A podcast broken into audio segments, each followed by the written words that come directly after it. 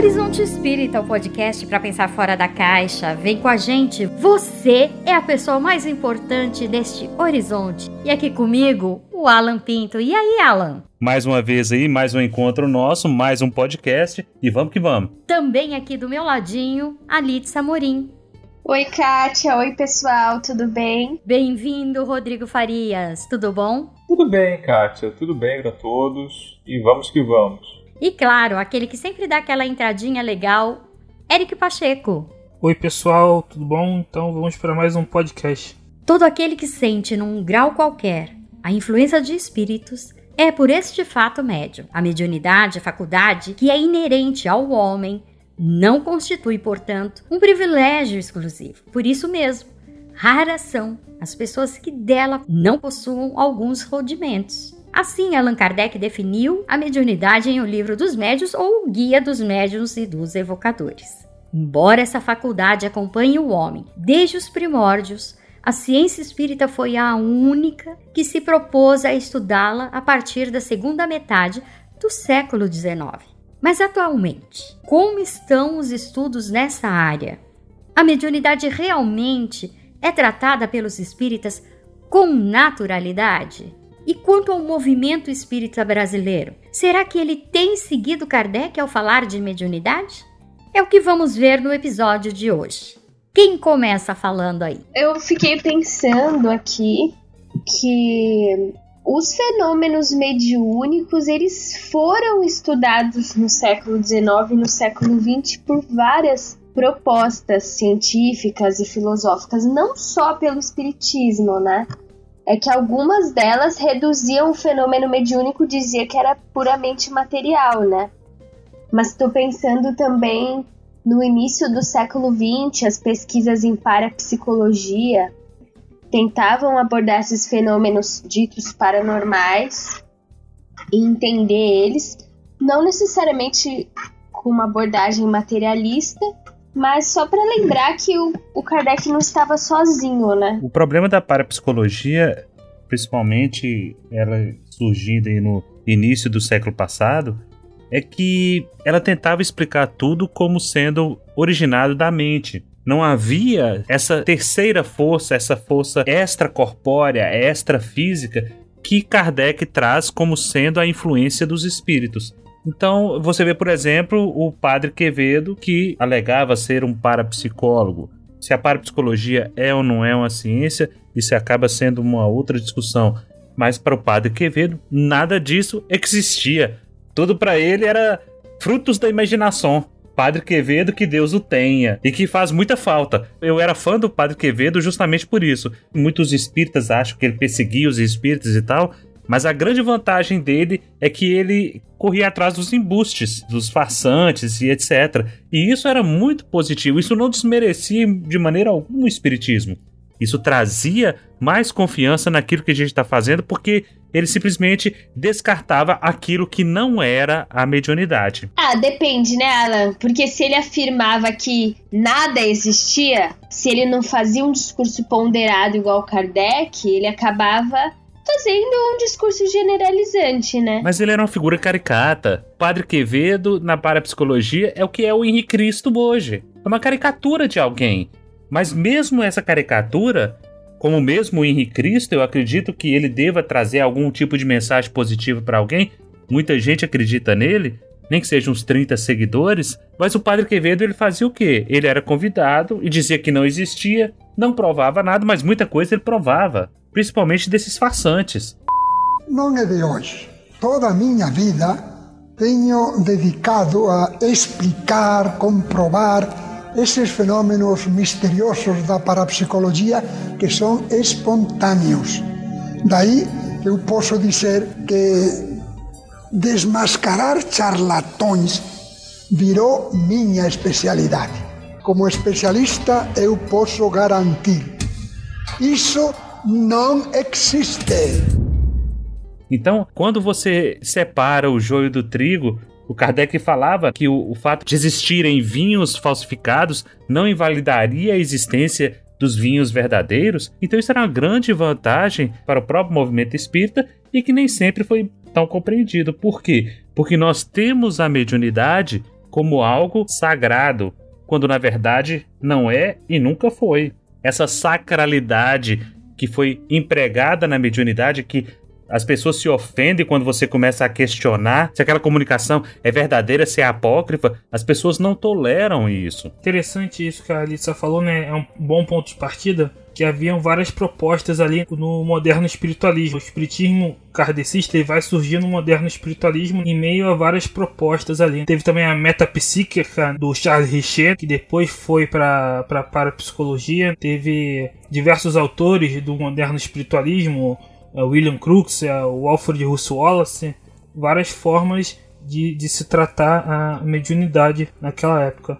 Agora, falando da pergunta inicial, se no movimento espírita atual a mediunidade é tratada tal qual é, está descrito na obra de Allan Kardec. Na minha opinião, na minha visão, não, né? Porque, inclusive, hoje em dia a mediunidade, e esse é um ponto interessante, acho, para a gente debater, é muito distante das pessoas, né? Na época de Kardec, você tinha reuniões familiares em casa, as crianças vendo, não participando, a criança no caso, mas então passa a ser algo natural. Quando você tem a mediunidade como algo distante, você cria um estranhamento, né? Porque hoje em dia se pensa que o centro espírita ele é um templo, um paredes mágicas, que você vai estar protegido por estar no, no, num templo. Então você não poderia exercer mediunidade em casa, porque no templo você está protegido. É um conceito que não, não se coaduna com a obra kardeciana. Outro ponto também interessante é a questão da evocação, né, que Kardec vai tratar lá no item 269 do Livro dos Médiuns, que Kardec aponta a evocação nominal, a evocação direta,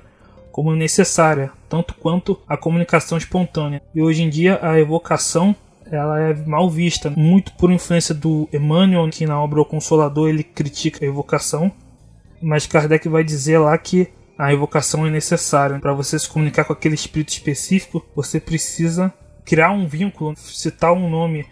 Kardec usa até o exemplo da, de uma plateia. Se você está numa assembleia, se você não cita o nome de ninguém, todos podem falar ali, né? Então, se você quer falar com alguém específico, você precisa evocar nominalmente aquele espírito. Ai, mas eu achei essa. Fa... O Eric, eu li esse trecho que você citou. Eu achei é, que o Kardec foi um pouco elitista nessa fala, porque ele diz assim: Nós já sabemos o resultado que dá quando você deixa a palavra livre numa assembleia. Então, eu senti que foi uma fala meio aristocrática, sabe? As pessoas vão começar a falar e vai virar uma balbúrdia. Com todo respeito. É, reunião de condomínio, né? É, com todo respeito ao Kardec, eu achei que o tom não ficou muito legal dessa fala. Foi um exemplo meio. burguês, né? É, ficou como uma pessoa que não acredita muito na democracia, entendeu? o que a gente tem que fazer para fluir bem a coisa é começar a dissecar tudo que é relativo à mediunidade e como isso é tratado dentro da casa espírita e dentro do movimento espírita.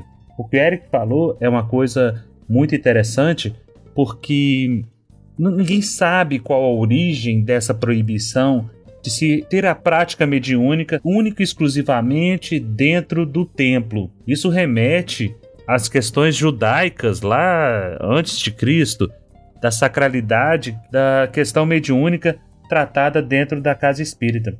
E muita gente despreparada, tanto para receber, para acolher, quanto para dar continuidade aos trabalhos mediúnicos, estão aí lotando casas espíritas. Parte da visão daqueles que acham que tudo que ele não consegue explicar é mediunidade. Já parte do próprio setor de atendimento fraterno, quando a pessoa entra pro atendimento fraterno e que ela vai relatar, eu falo isso porque eu já trabalhei nesse setor, e que ela começa dizendo que eu ouço vozes, a, a voz que eu ouço manda eu subir num prédio e pular dali, fica dizendo que eu não valho nada, que eu não presto, o que, que eu estou fazendo aqui. Qual é a, a posição que nós temos que ter? Primeira coisa é perguntar se ela já procurou ajuda médica. Qualquer manual teria que ter é, esse tipo de procedimento. Ah, não, é porque você tem mediunidade. Toma aqui esse livro, participa aqui das reuniões, do, dos estudos e você tem que desenvolver a sua mediunidade. E muitas vezes não é, muitas vezes a pessoa tem esquizofrenia, está passando por problemas de ordem psiquiátrica e a gente não tem condições de fazer isso. O problema todo dos atendimentos fraternos é que a capacidade de julgar ela acaba sendo prejudicada porque tem as questões religiosas, tem a questão das próprias experiências de quem está fazendo atendimento fraterno. E se você começar a taxar tudo como mediunidade e que se resolve com água fluidificada, leitura do evangelho e participação da reunião, você não vai conseguir resolver nada nunca. As casas não estão preparadas para isso, não estão preparadas para tratar a mediunidade como ela é realmente, porque se fica tudo naquelas apostilas da FEB, que vem tudo resumido e que Kardec é só uma nota de rodapé, e você foge da essência. Você começa pela proibição de se fazer evocação, que é uma coisa, uma prática que Kardec instituiu porque funciona dentro do método. O, o próprio livro dos médios, o subtítulo dele é Guia dos Médios e dos Evocadores. Então, onde é que está a evocação hoje? É uma questão que a gente precisa rever, a gente precisa pensar, a gente precisa voltar à origem para saber o que nós estamos fazendo. Na tal da reunião de desobsessão, que é outra fala, né? Outro nome que se deu à reunião mediúnica. Aproveitando esse, esse gancho teu, Alan, a gente precisa fazer algumas colocações com relação à linha de tempo da história da mediunidade de Kardec para cá. Na época em que eclodiu-se a mediunidade como um evento de distração, que foi na época que o Kardec é, foi chamado para participar de reuniões, ele precisou pôr uma ordem, porque as pessoas levavam aquilo como uma brincadeira.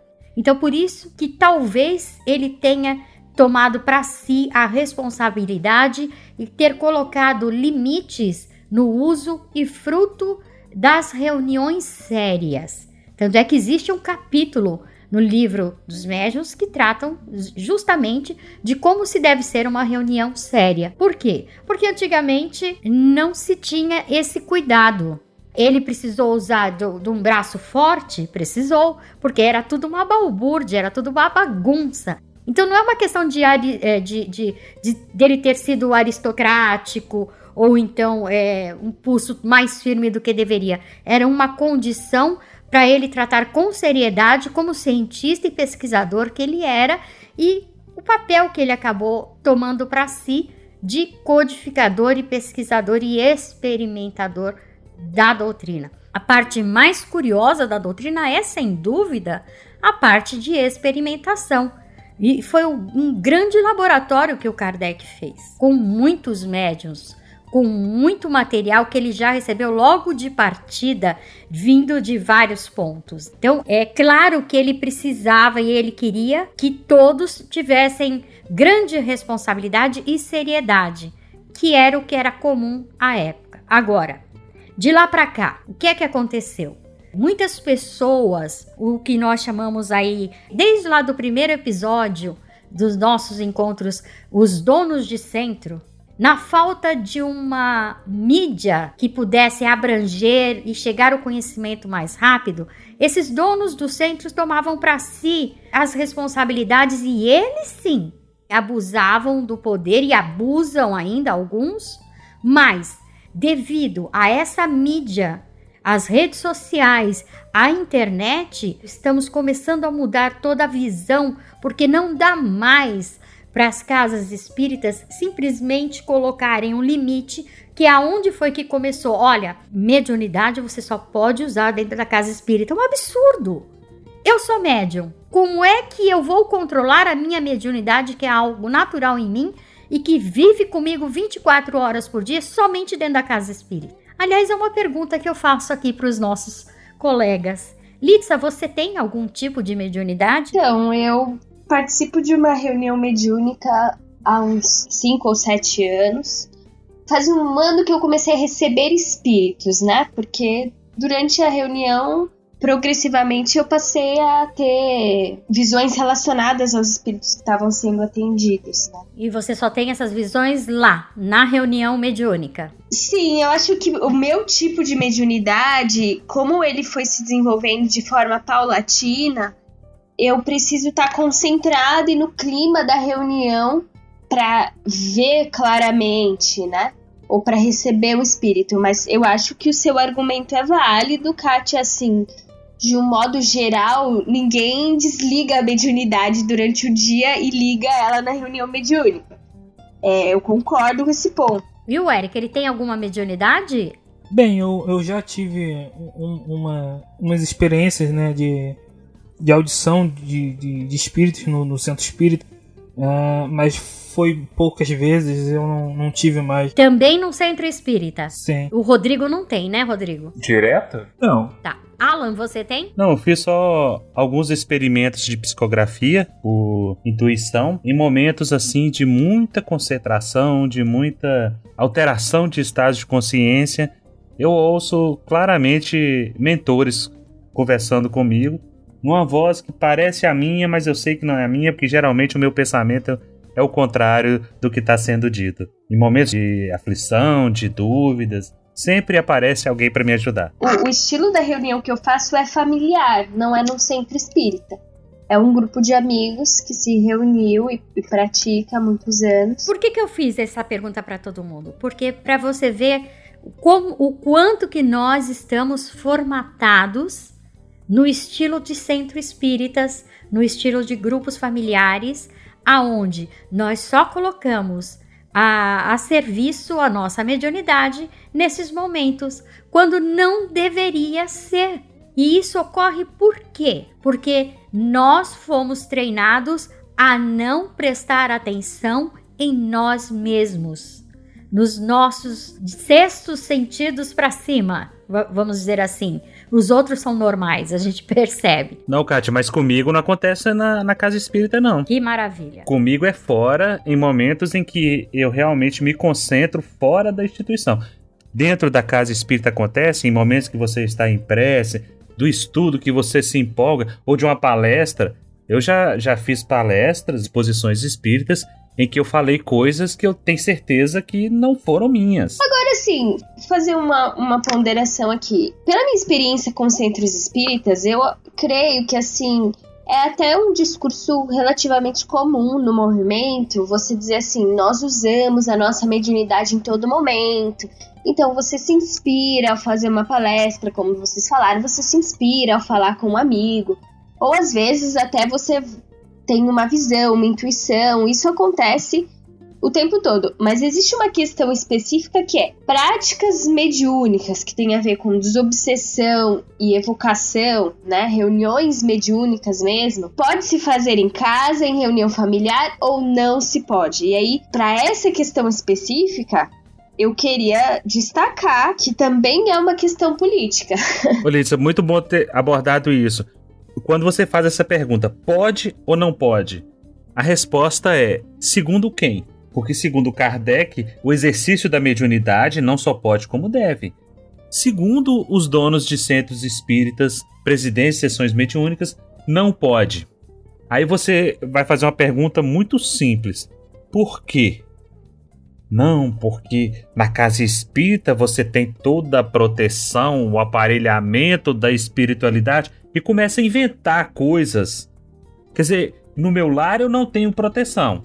Só na casa espírita. Então nós estamos falando de templo. Nós estamos falando lá da, do Corcunda de Notre Dame, que a catedral é o santuário dele. E lá ele tem proteção. Lá ninguém toca nele. Então é assim. É o que os evangélicos falam dos ungidos do Senhor. Os ungidos estão só lá dentro do culto?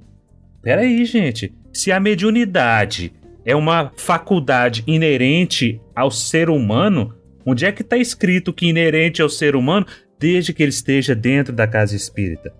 Dentro da casa espírita acontece, fora da casa espírita também acontece, porque nós estamos sujeitos a todo instante a ter linha cruzada com algum espírito.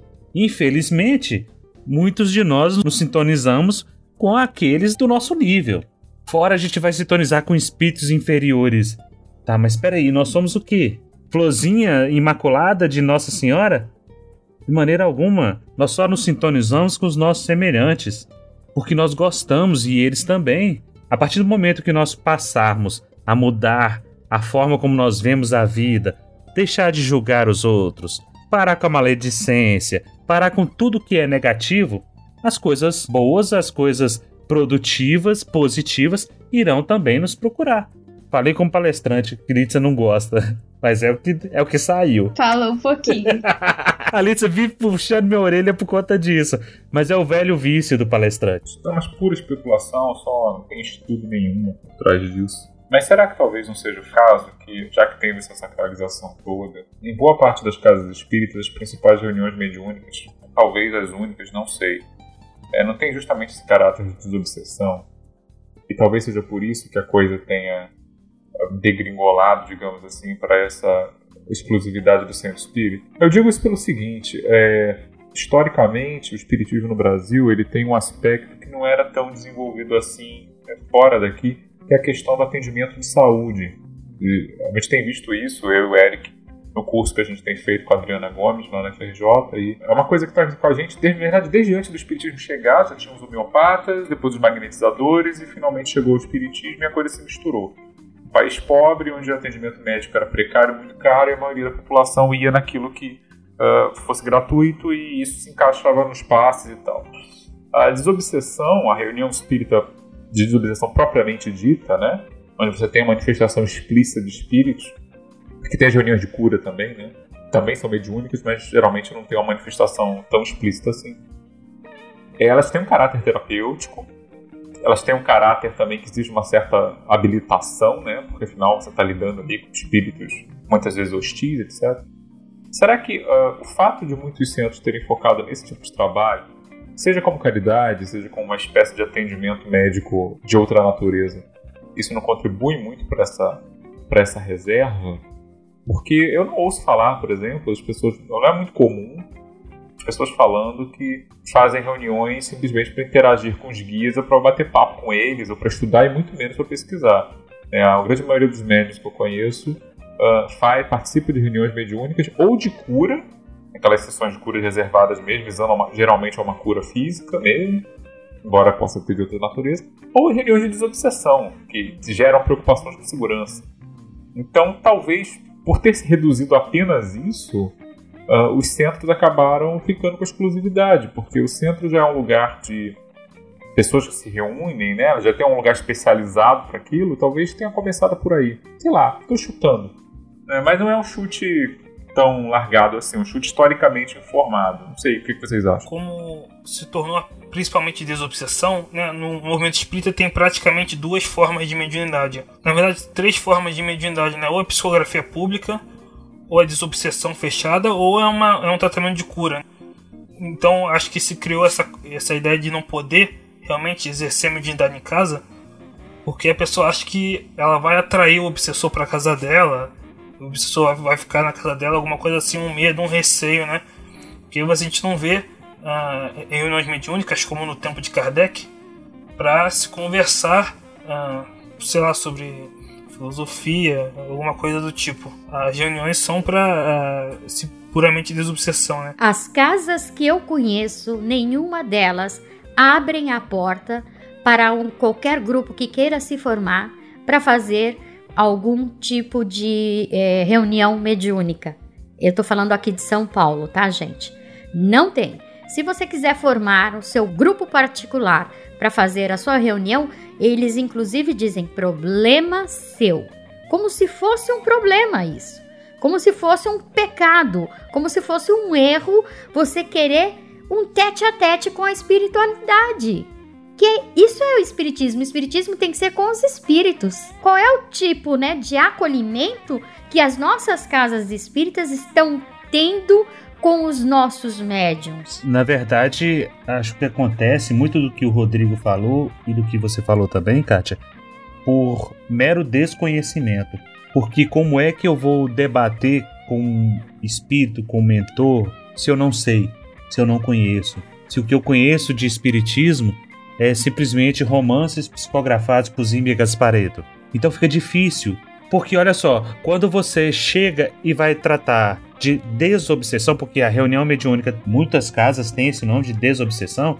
Quem são os frequentadores? Quem são os atendidos lá?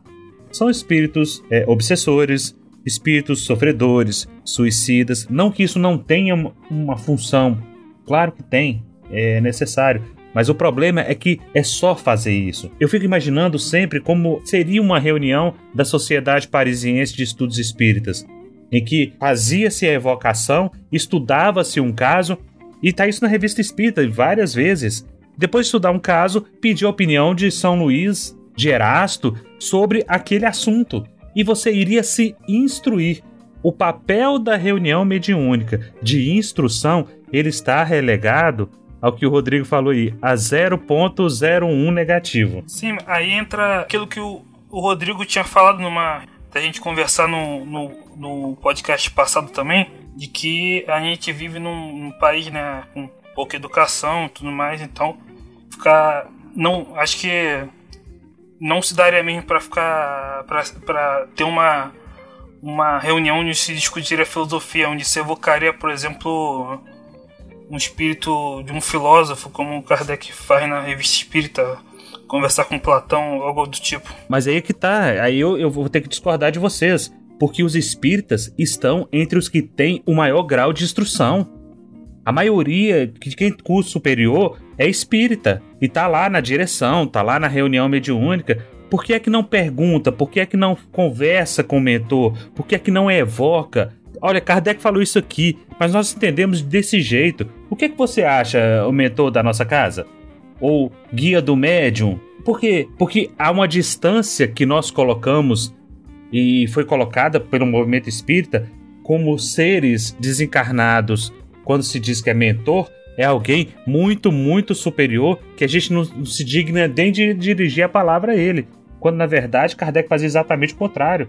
Ele questionava a diálogos dele com espíritos, é, espírito de Lázaro, Kardec conversando tete a tete com ele é, é, no mesmo nível. Ah, mas eu não sou Kardec. Pois é, mas e por que, que não faz? Simplesmente porque você tem receio de fazer uma pergunta boba?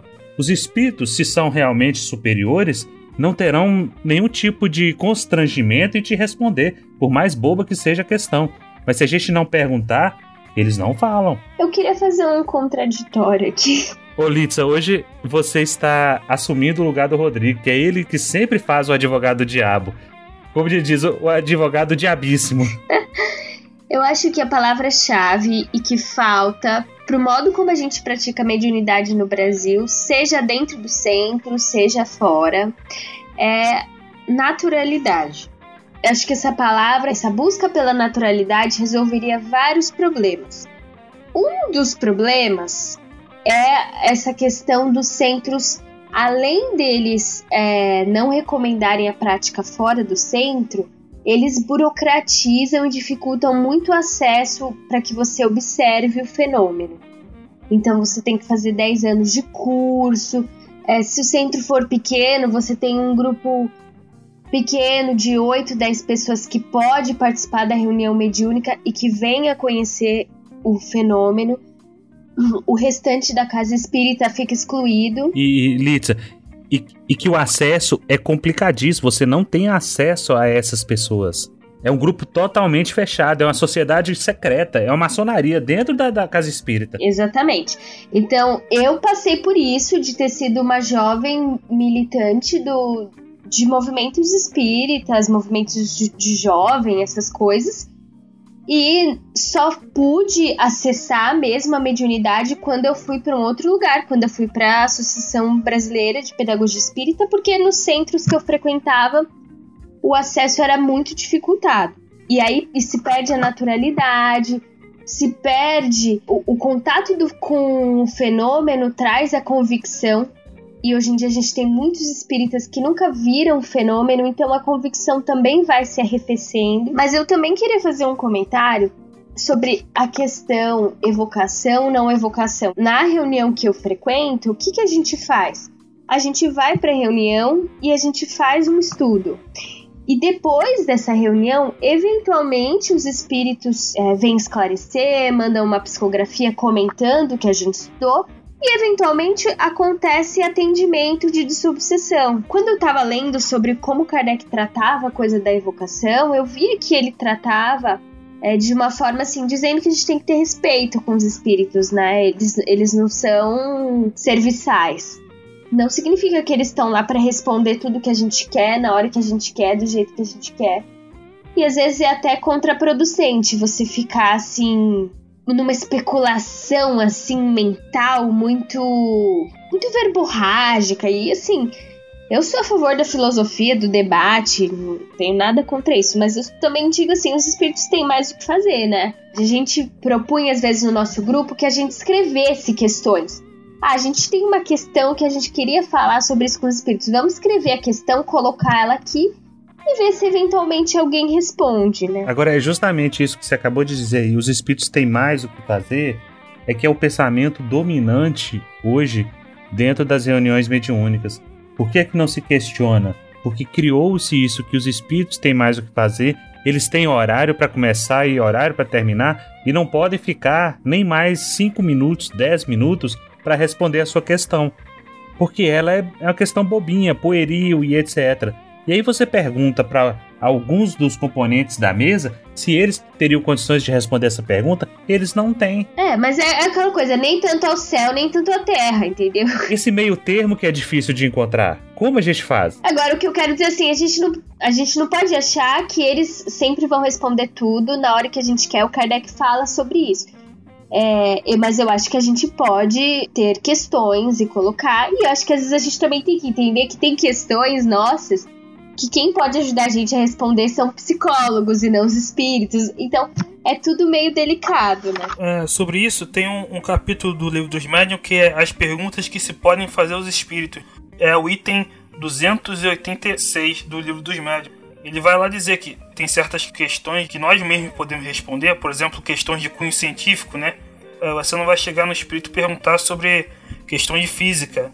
Isso cabe ao físico responder, né? Senão não haveria nenhum mérito. A pessoa poderia ganhar um prêmio Nobel simplesmente perguntando a um espírito sobre uma questão de física. Então, quando a gente fala de, de reunião mediúnica com objetivo sério de estudo, né, de filosofia, são questões que fogem do, do escopo da ciência material aqui, né? Que a gente não, não, não poderia responder com os métodos que a gente tem. E é claro que como o próprio Kardec vai dizer, tem certas questões que os espíritos vão dizer, ó, essa questão aí eu não posso te revelar, Deus não permite.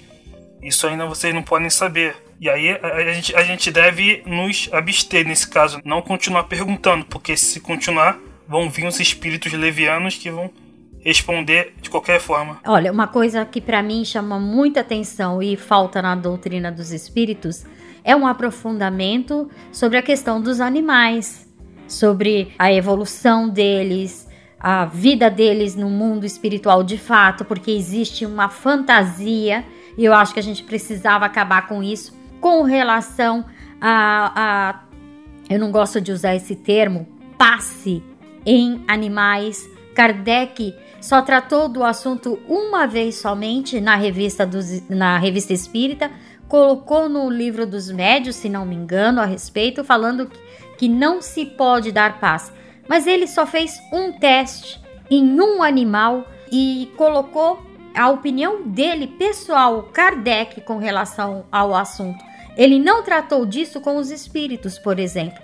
Por que é que a gente não pode retomar essas questões que ficaram muito pouco falada, mal resolvida ou nem sequer tratado? Acho que tem muita coisa que a gente pode evoluir sim com essas reuniões, com evocações, desde que haja intenção de progresso, haja intenção de engrandecimento e conhecimento. A gente precisa acreditar nisso.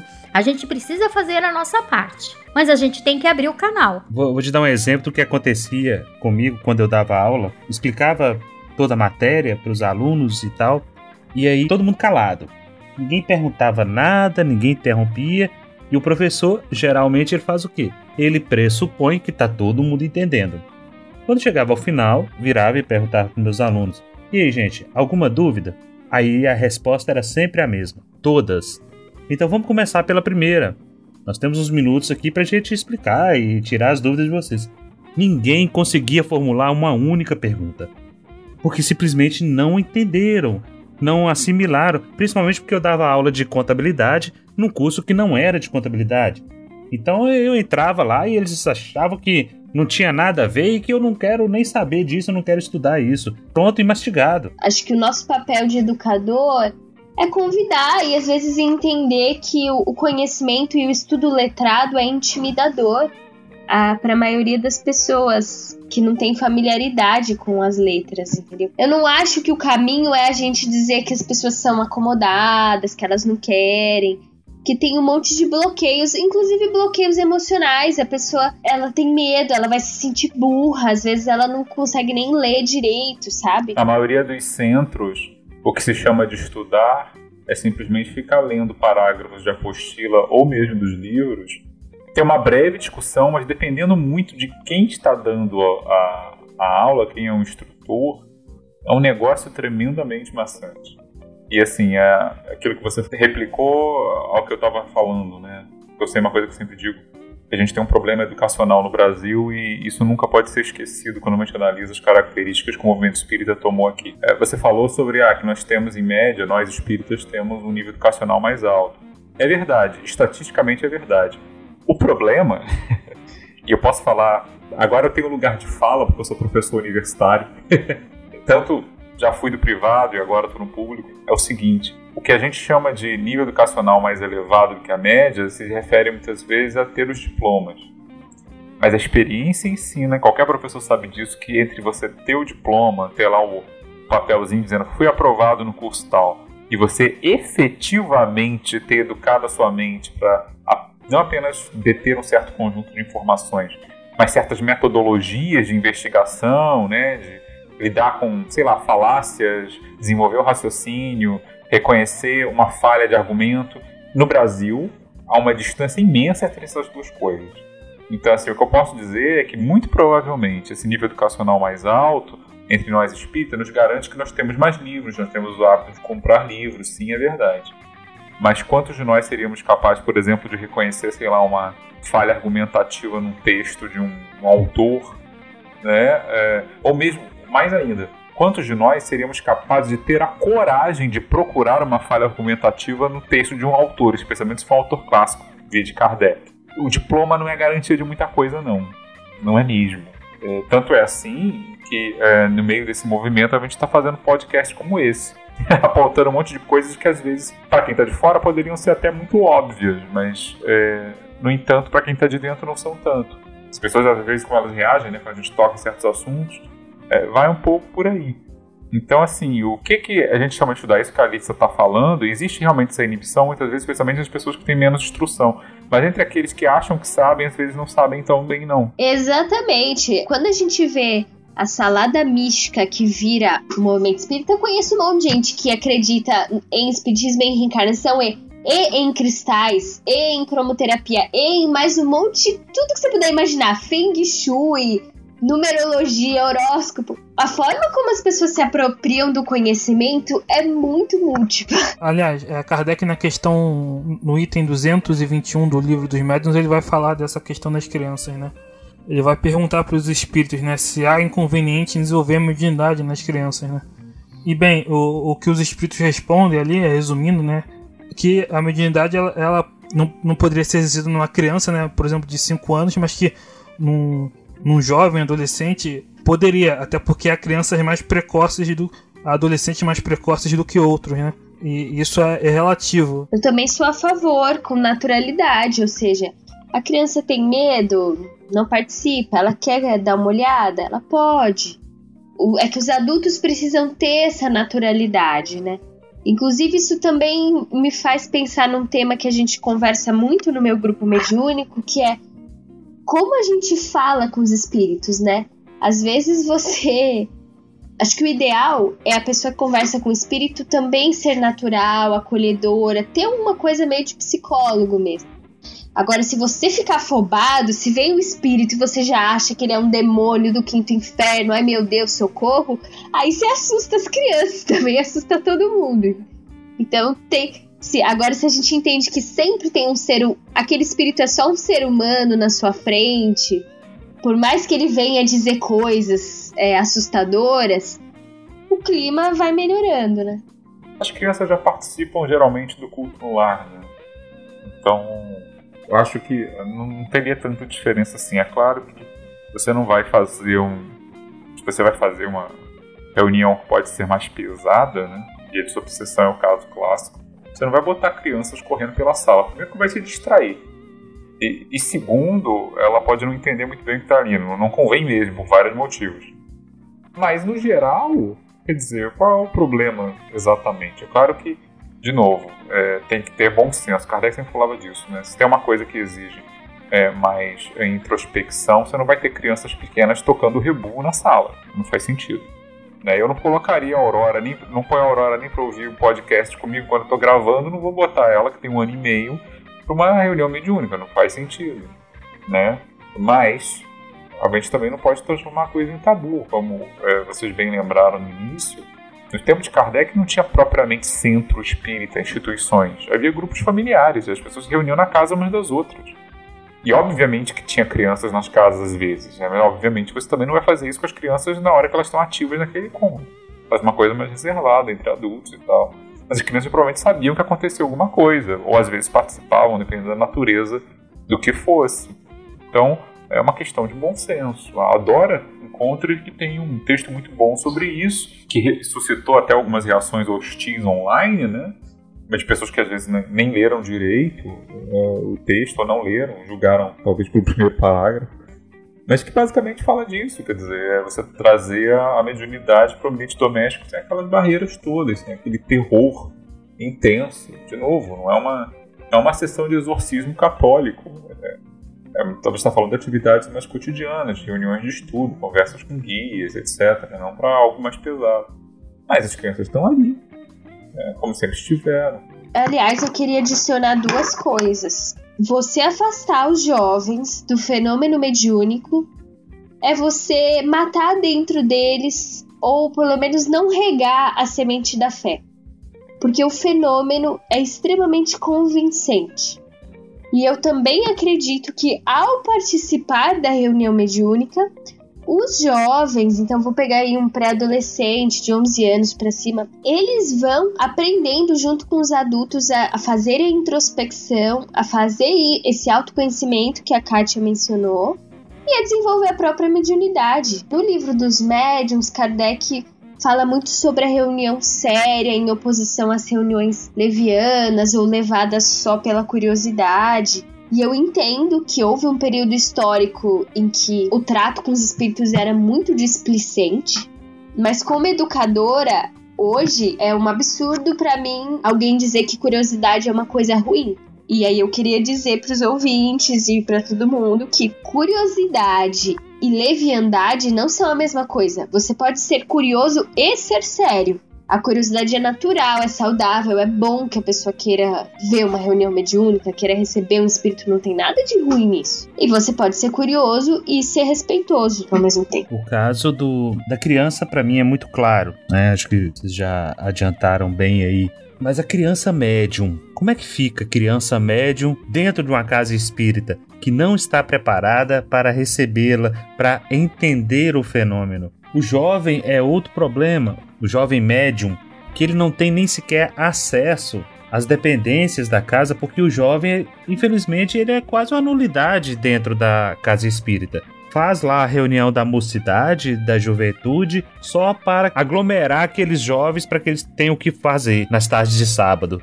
Só que fora isso, eles não desenvolvem mais além disso que lhes é permitido.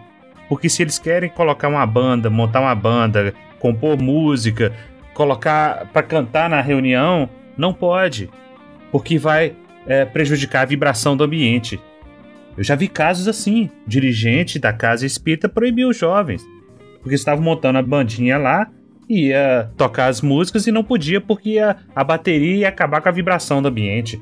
São coisas absurdas que para que isso venha um dia a cair, Muita coisa tem que mudar. E se a gente não começar hoje com essas crianças, com esses jovens, dando voz a eles, para que esse novo espiritismo possa ser resgatado, a gente vai continuar na prática religiosa ad eternum ou até que venha uma nova data limite e acabe com tudo definitivamente. É, então é muita marginalização do jovem, né? Ele tinha que ser incluído, é tudo muito mais simples do que parece. Os jovens são, são muito mais inteligentes e capazes do que parecem, tem muito mais capacidade de compreensão. Principalmente do que se refere ao mundo da atualidade. O mundo moderno. Nós estamos vivendo um, período da história em que o conhecimento não está mais na mão dos mais velhos. Está na mão dos jovens, está na mão de quem está no WhatsApp. O meu filho diz que só usa o telefone para conversar comigo. Fora isso, ele não usa com mais ninguém. Porque eu ainda uso o telefone para discar e ligar para ele para ouvir a voz dele. No mais, é WhatsApp, é rede social, é Twitter e por aí vai. Então, essa geração, minha geração, já está ficando para trás há muito tempo. E se a gente não modificar a forma de ver e de praticar o espiritismo, nós vamos sucumbir em nós mesmos. E isso é muito triste de se observar que os jovens não estão tendo voz. É bem provável que desses 2 bilhões de crianças que haja no mundo, elas vão estar vivas até 2100 e nós não estaremos. E como é que vai ser? Que mundo, que espiritismo será esse que eles viverão em 2100? Se a gente não começar a repensar essas questões, a tratar de acolher os médios, que é outro problema que a gente vê hoje nas casas espíritas, o médio que está com problema está passando por uma depressão, um problema é, psiquiátrico, emocional. Qual é a primeira instrução que é dada? Afasta ele da reunião. E o afastar é afastar em definitivo como se fosse um leproso. Nem sequer faça uma visita, nem sequer passa a saber. O dirigente vai lá e corta. Fala-se tanto na caridade. Cadê a caridade com quem está lá dividindo a mesa mediúnica com você? Aquele velho caso do médium que está passando por problema, principalmente por obsessão, de ser atendido em outra casa espírita. Isso é um absurdo. A gente está desmembrando as nossas reuniões, desmembrando a nossa equipe e espalhando ela para ser atendida em outros lugares. Para depois que ele é bom, ele vem e vem trabalhar com a gente. Aí ele está magoado porque não recebeu nenhum tipo de assistência e nunca mais volta lá. E médios, a cada dia que passa, está sendo mais raro você encontrar médios, porque ninguém está disposto a isso. Tá cheio de gente desequilibrada aí. Médium mesmo, que se dispõe a trabalhar, que se dispõe a, a trilhar o caminho da instrução, são poucos. Isso que o Alan falou, talvez seja um tema interessante, né? Ninguém aqui é psicólogo, né? Mas talvez a gente possa falar um pouco disso. O próprio Kardec, nesse texto que eu citei, do livro dos médiums, 221, ele vai perguntar da questão que na época se chamava loucura, né? Ah, a pessoa que tem a, a questão da loucura pode se falar de mediunidade, né? praticar de mediunidade, né? ele usava esse termo na época, né? Eu não sei se exatamente se esse termo se aplica a questões como, não sei lá, bipolaridade, é, depressão, mas nos centros que eu, que eu participava, se alguém tinha algum transtorno psicológico, a pessoa não podia participar da, da reunião. Né? Novamente eu falo da questão da naturalidade, né? Se é uma reunião que as pessoas são próximas, você pode avaliar caso a caso, porque todo mundo tem épocas da vida que está mais ou menos deprimido. E a reunião pode até ajudar a pessoa a ficar bem.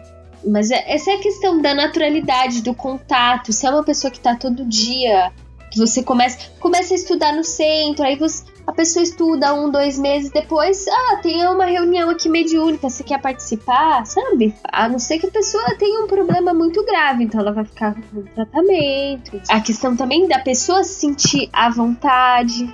Não, não precisa ter uma regra rígida quando o fenômeno da vida é muito múltiplo. Eu acho que em muitos casos de depressão, a reunião mediúnica pode muito bem ajudar. E outros casos em que a pessoa tem surtos, pode ser que seja mais delicado mesmo. O problema todo é distinguir uma coisa da outra. Como a gente não consegue distinguir o que é fenômeno psíquico, o que é fenômeno mediúnico, a gente corta o mal pela raiz.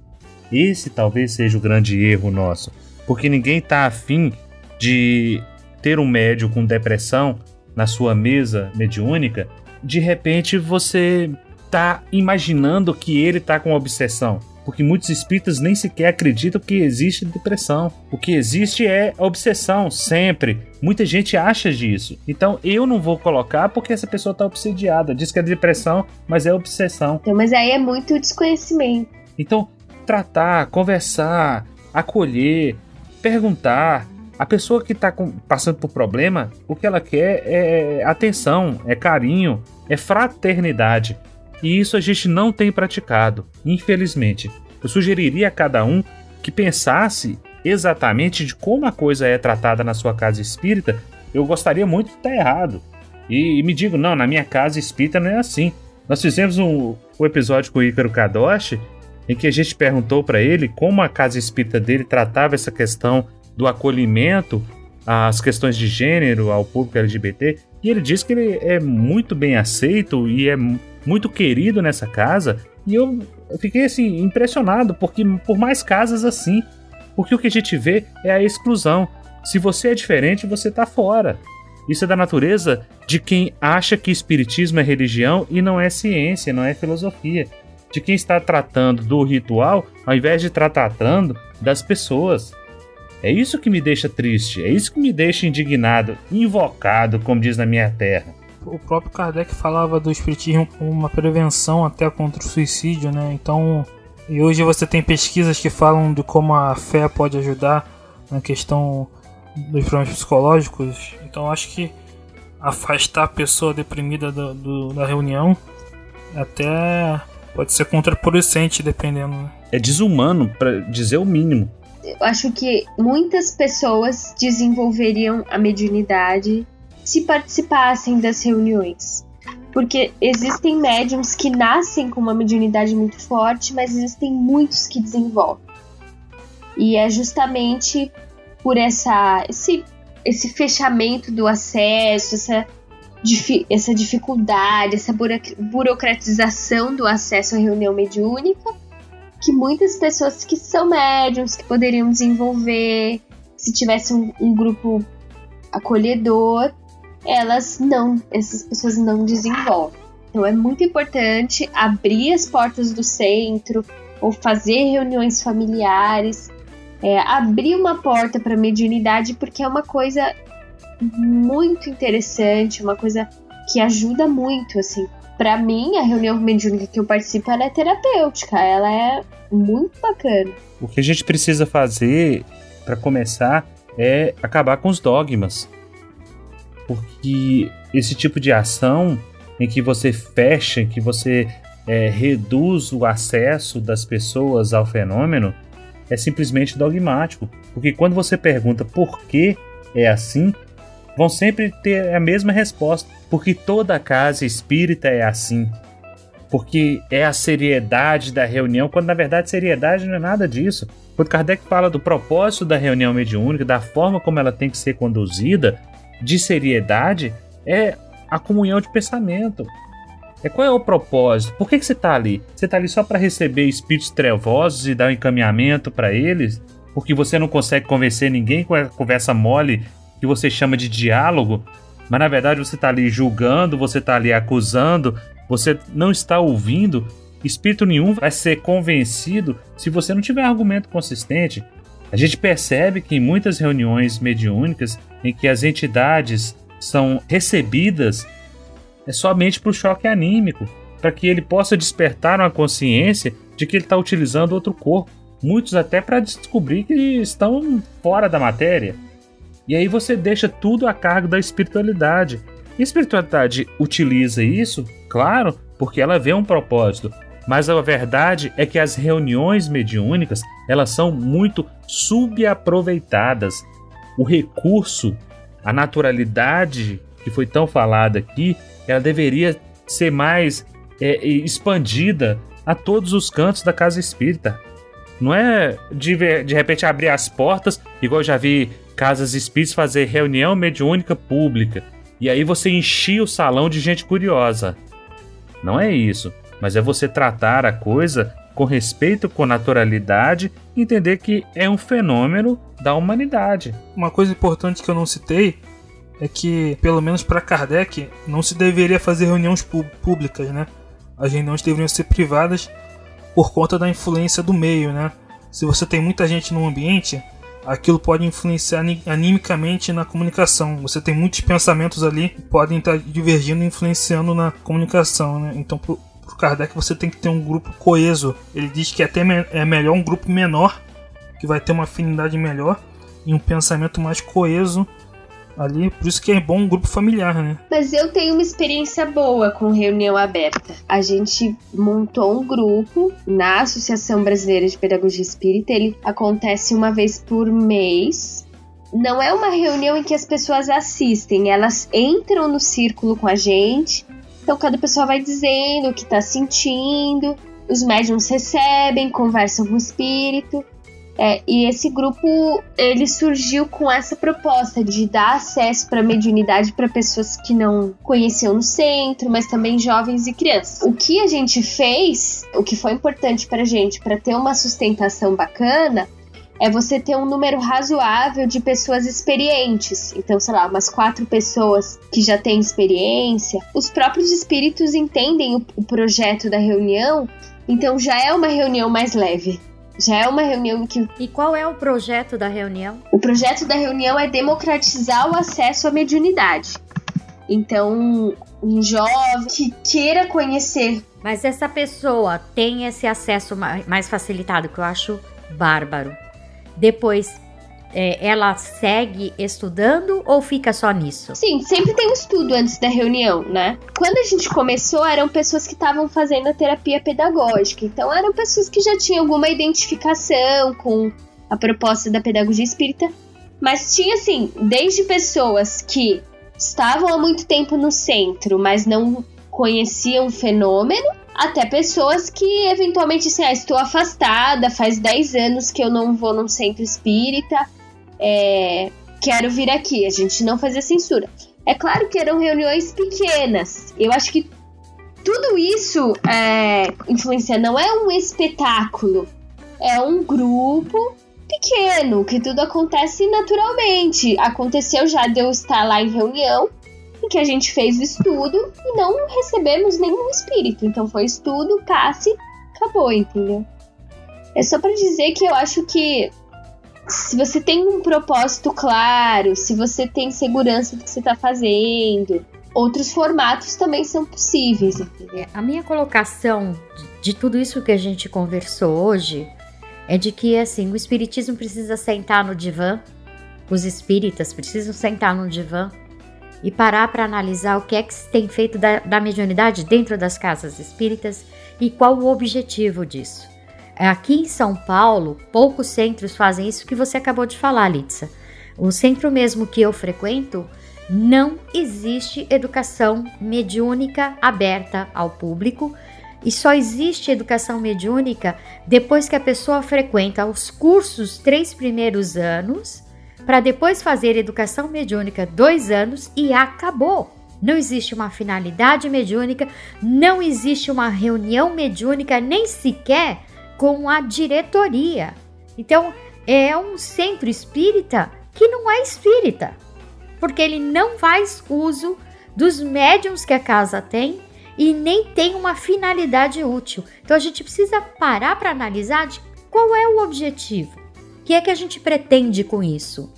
É popularizar, pulverizar o entendimento da mediunidade? Para quê? Por quê? Qual é a nossa intenção? é, enquanto espíritas para isso. Eu citei no episódio passado o Alamar Regis e vou citá-lo mais uma vez aqui.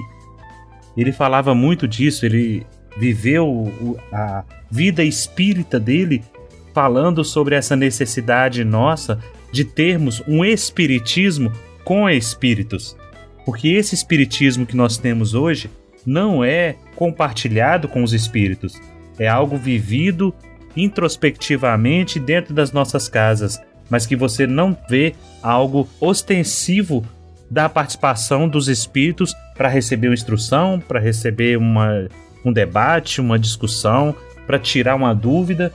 Então nós estamos praticando espiritismo muito, muito distante do que foi idealizado, concebido por Kardec. E na revista Espírita, Kardec debate com um grupo que já havia na época dos espíritas que queriam um espiritismo sem espíritos.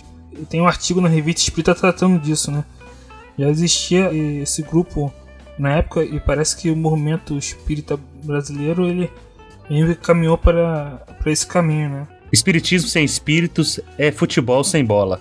Uma coisa que a gente que eu também já refleti sobre a questão assim, os espíritas têm muito medo de errar. Eu defendo a democratização das, da mediunidade, das práticas mediúnicas, defendo reuniões em casa.